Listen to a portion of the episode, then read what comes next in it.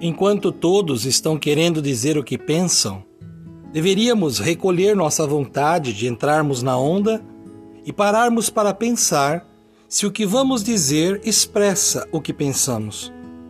Diariamente, deveríamos manifestar o que de fato sentimos, mas sem atitudes repulsivas ou palavras agressivas, sem respostas impulsivas ou com meias palavras vamos dizer o que a nossa consciência permitir depois de considerarmos o que queremos e podemos dizer.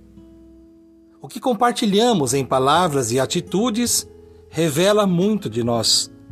Por isso, busquemos redobrar a atenção para o que vamos fazer de nossas vidas e nossas escolhas. Sigamos na direção da calmaria interior.